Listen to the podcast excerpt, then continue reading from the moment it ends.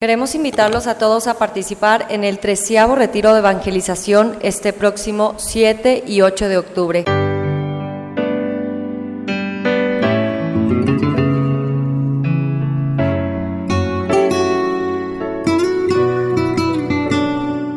Bienvenidos a la Santa Misa. En esta lectura Jesús nos enseña que Dios, nuestro Padre, nos perdona siempre por eso tenemos que saber perdonar de corazón a nuestros hermanos. Busca primero el reino de Dios y su justicia divina. Por añadidura lo demás se te dará. Aleluya, Les doy un mandamiento nuevo, dice el Señor, que se amen los unos a los otros como yo los he amado.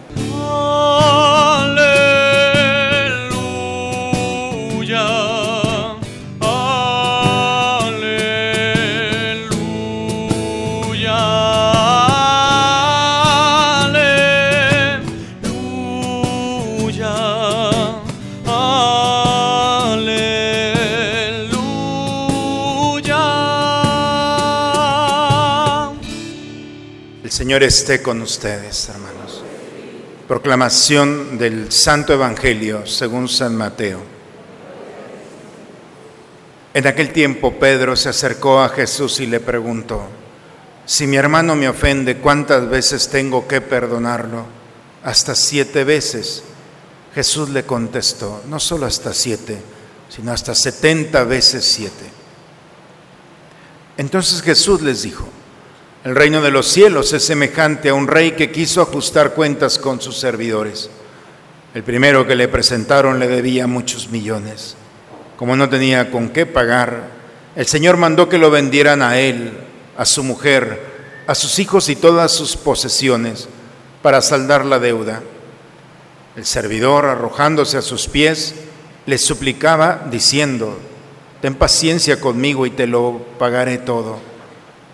El rey tuvo lástima de aquel servidor, lo soltó y hasta le perdonó la deuda.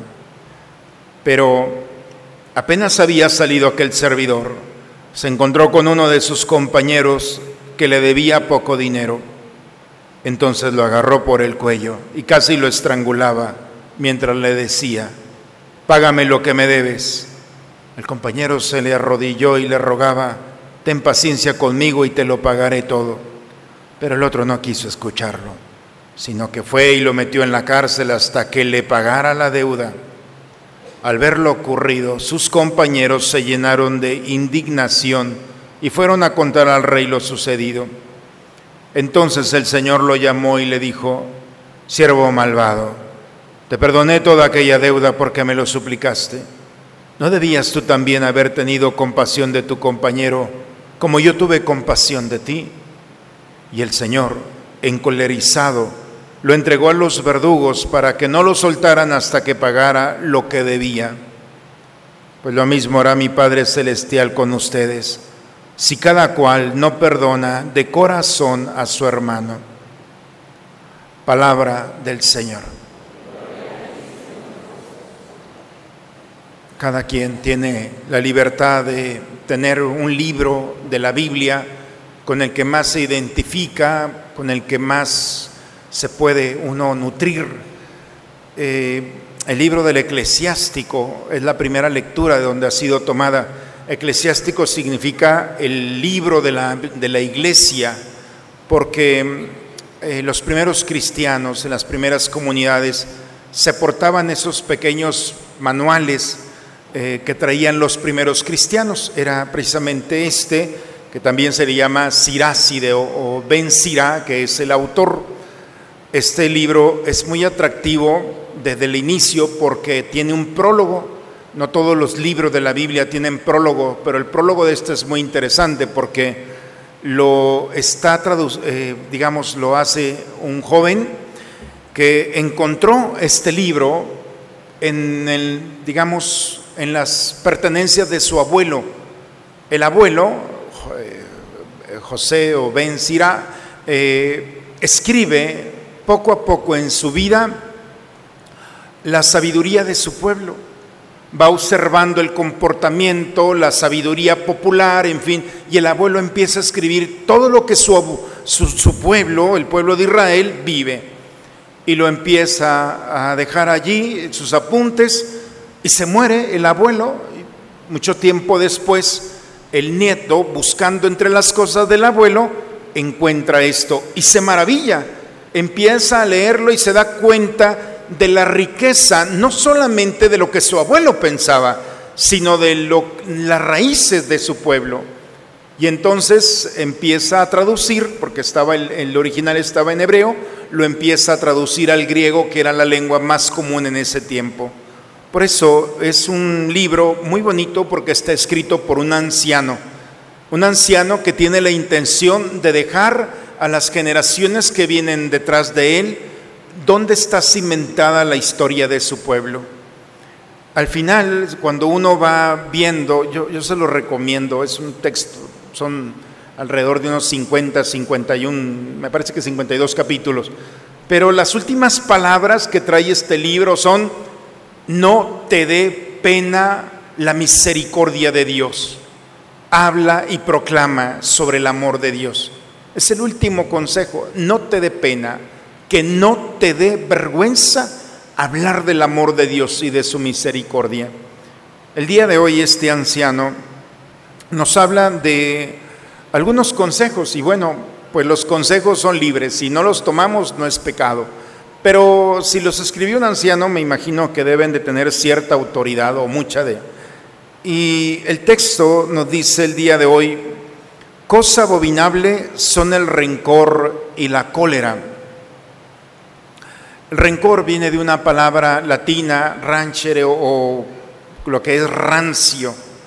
El rencor significa eso, algo rancio, algo putrefacto cuando alguien eh, ha guardado en su refrigerador alimento y lo deja allí tres días, dos meses, un año, en el momento en el que uno abre ese refrigerador, claro, desconectado de la electricidad, entonces el olor que sale es fétido, es esto, eso es lo rancio.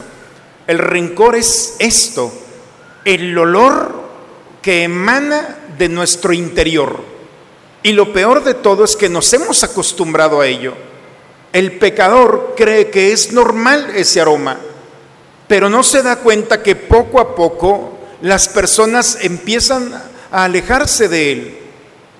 Es ilógico que alguien se quede en ese refrigerador oliendo y buscando la causa. Si es putrefacto, entonces inmediatamente el olfato lo que nos va a hacer es un rechazo natural. Eso es lo que por eso es abominable no solamente tener un mal olor, sino pensar que es normal el mal olor. Ese rencor que sale de nosotros y peor aún, la cólera, que la cólera es ese líquido amarillento, grasoso, que es lo mismo que la bilis, esto es un término médico, en el que es amargo. El pecador cree que es normal tener un mal olor y ser la amargura de aquellos que están a su lado.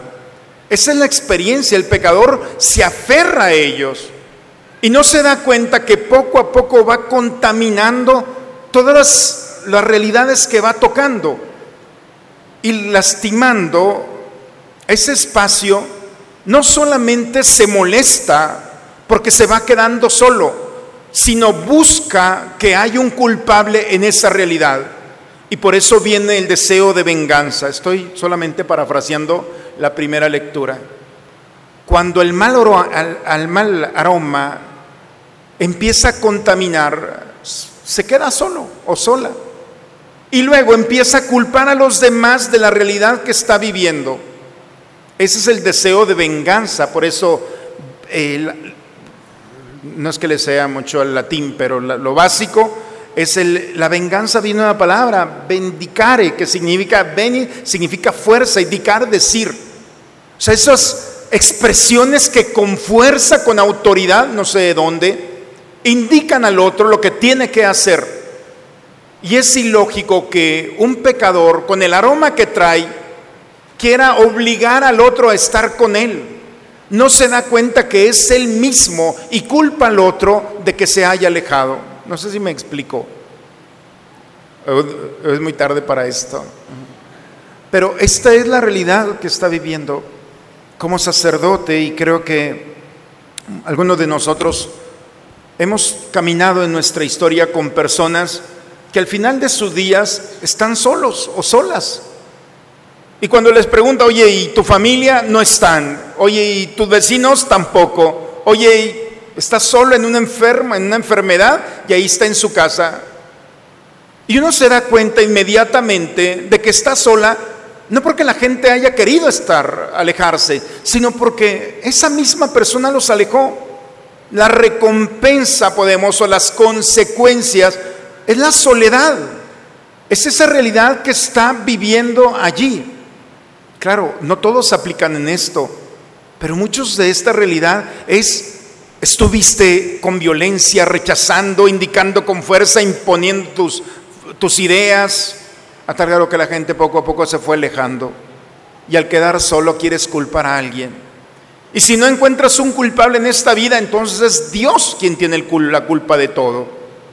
Y entonces esa es la realidad. Por eso el anciano lo que nos está diciendo es, ten mucho cuidado, tienes que perdonar al que te ofende. No te permitas guardar en tu corazón un sentimiento que se va a transformar en esto, en rencor, en mal olor. Ten en cuenta que la experiencia del amor no se puede, el amor no tiene conservador, no puedes condicionarlo. Cuando una persona empieza a condicionar el amor, entonces se echa a perder. Yo te amo, a ti no te amo, a ti te perdono, pero no te hablo. Esas expresiones con las que empezamos a jugar, no nos damos cuenta que nos vamos lastimando. Por eso perdón, per, per es un prefijo que significa grande y don significa regalo. Perdón significa el gran regalo. Cuando yo perdono, no le estoy dando un regalo al otro. No me estoy dando cuenta que el perdón es para mí. Es quitar de mi corazón, de mis pensamientos, un nudo que si yo me permito tenerlo, poco a poco se va a unir a otro y a otro y otro más. Y al final del día vamos a traer en nuestro corazón nudos que no permitan vivir, expresar la bondad que llevamos dentro. Y cuando nos hemos contaminado, entonces es muy fácil culpar a los demás. Yo soy así porque... Y empezamos nosotros a señalar personas. La Eucaristía, no sé si nos hemos dado cuenta, pero todo lo que hacemos en la Eucaristía tiene un sentido. Cuando empezamos la Eucaristía, lo primero que hacemos es por mi culpa, no por la culpa de los demás por mi culpa, por mi culpa. Cuando alguien reconoce que se ha equivocado, cuando alguien puede delante de Dios no culpar a los demás y decir, simplemente me equivoqué. Y se da cuenta, se humilla delante de Dios. Claro, en un mundo en donde se ha ensalzado y exaltado la figura de la individualidad del hombre, en un mundo donde el hombre poco a poco se ha ido alejando de los límites, en un mundo donde ya hemos perdido el punto de referencia entre lo bueno y lo malo, donde el límite es una amenaza para desarrollarnos como personas, como seres humanos, hoy el límite es, es simplemente una reacción inmediata porque no lo queremos, porque todo lo que suena límite y el pecado es precisamente cuando alguien tiene un límite. Cuando el hombre vive de esa manera, entonces los conceptos de perdón, de humillación, de salvación, son arcaicos, ya no aplican en nuestra historia. Son contrarios, son humillantes poder decir, perdóname, me equivoqué. Este mundo ya no, ya no valora el poder que tiene el reconocer que nos hemos equivocado. Por eso, ya voy, a terminar, ya, ya veo que Por eso, la primera lectura el día de hoy, hermanos, nos habla a humillarnos. Humíllate. Yo sé que en este momento, al pronunciar la humillación, aparecen más o tres corazones que dice, ¿y por qué, Padre? A ver, cuéntame. Si supieras lo hermoso que es la palabra humillar, humus significa tierra, humillarte significa estar en la tierra. Y quien está en la tierra y se sabe que es de tierra, se da la oportunidad de equivocarse. Cuando alguien se humilla delante de Dios, puede decirle a Dios, me equivoqué. Así el gran pecado que haya cometido sea tan grande, la humillación nos ayuda a descubrir que ni mi pecado, por más grande que sea, es más grande que la misericordia de Dios. Hay personas que todavía pecando son soberbios, porque todavía le dicen a Dios, tengo algo más grande que tú, que es mi pecado. Yo, mi pecado, es más grande que tu misericordia. Una soberbia que no le da y no le permite encontrar en esos momentos de humillación que es un ser humano y como ser humano te puedes equivocar. Por eso la escritura tan bella nos dice, el único pecado que Dios no puede perdonar, el único, todos los pecados los puede perdonar, solamente hay uno que Dios no puede perdonar, según la escritura, y es el pecado contra el Espíritu Santo. ¿Habían ustedes escuchado hablar de esto? El pecado contra el Espíritu Santo no se puede perdonar, ni Dios lo puede perdonar. Y uno puede decir, no, pues yo no quiero ese pecado. ¿Cuál será ese pecado? ¿Pensar en el Espíritu Santo? No. El único pecado que Dios no perdona es el que no se reconoce. Es el único. Para que Dios pueda perdonar, necesita la humildad en el corazón del hombre para decir, me duele haberlo cometido. No tuve la precaución, no estuve preparado, preparada para ese momento. Me equivoqué. Y cuando el hombre sabe que es de tierra, entonces la misericordia de Dios abunda, sobreabunda en el corazón del hombre que con humildad delante de Dios sabe que se ha equivocado. Y eso, hermanos, es el gran escándalo. Porque para nosotros no es justo que Dios perdone a un pecador, que Dios perdone a alguien que le ha quitado la vida a un ser querido, que alguien que podemos nosotros tener imágenes de lo que podamos imaginar. No es justo, pues no, no es justo. Y gracias a Dios, Dios no piensa como nosotros. Dios le dice al profeta Oseas, Oseas, soy Dios, no soy hombre, no pienso como tú. No me digas qué hacer y qué no hacer. El amor de Dios y su misericordia renueva, hace nuevo todas las cosas. Y eso es lo que nos habla la primera lectura el día de hoy. La experiencia de aquel que se ha equivocado tiene dos, dos opciones. O quedarte con tu mal olor y las consecuencias es que te vas a quedar solo o sola. O finalmente en un momento de tu vida tener la oportunidad de encontrarte con la misericordia de Dios. Y encontrándote con la misericordia de Dios, poder descubrir el amor que sale y te abraza, te recupera, te reconstruye y te libera de ti mismo, de ti misma. Eso es el baño de la misericordia. Por eso la primera lectura el día de hoy está ligada con el Nuevo Testamento, con el Evangelio. Pedro le dice a Jesús, ¿cuántas veces tengo que perdonar? Siete veces. Siete es el número de la plenitud. Se estaba viendo muy generoso Pedro. Siete veces tengo que perdonar. Setenta veces siete. Hagan ustedes la multiplicación de eso. Siete por siete y el resultado por siete y el resultado por siete y el resultado... Si algún día logran hacerlo, me dicen. Pero es el infinito del amor de Dios. ¿Cuántas veces tengo que perdonar?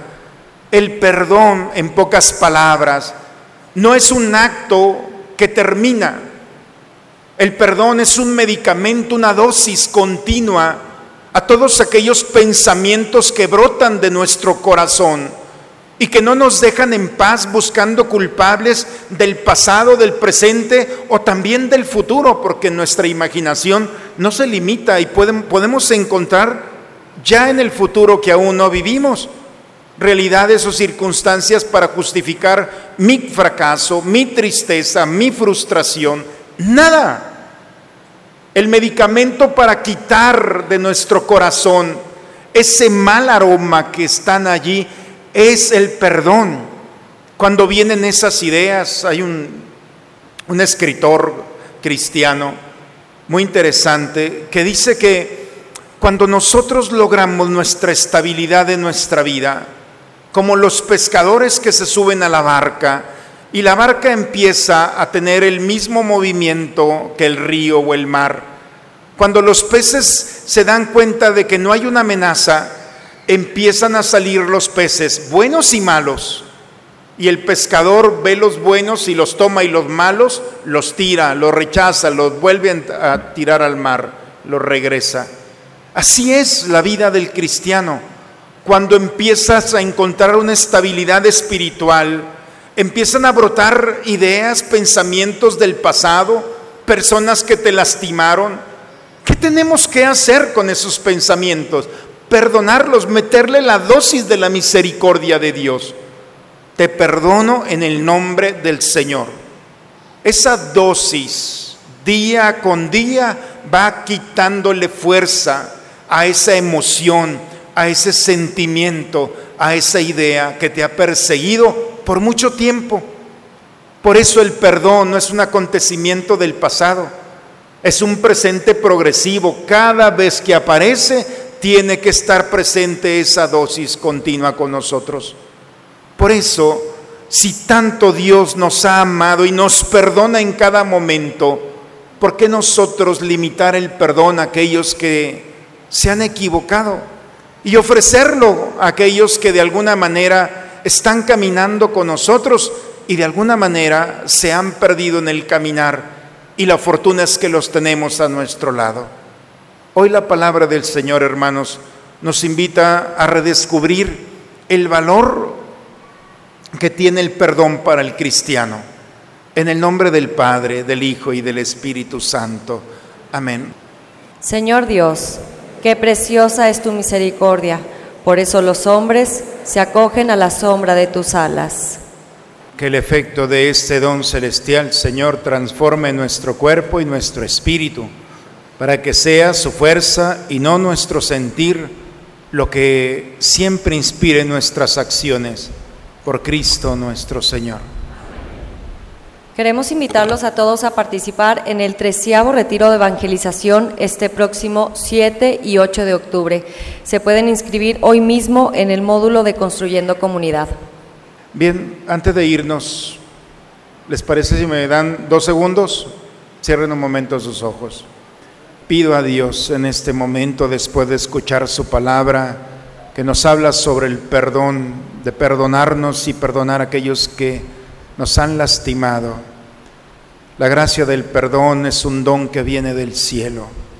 Y hoy pido al Señor los abrace, especialmente aquellos de ustedes que por tiempo han tratado de sanar las heridas del pasado y no lo han logrado.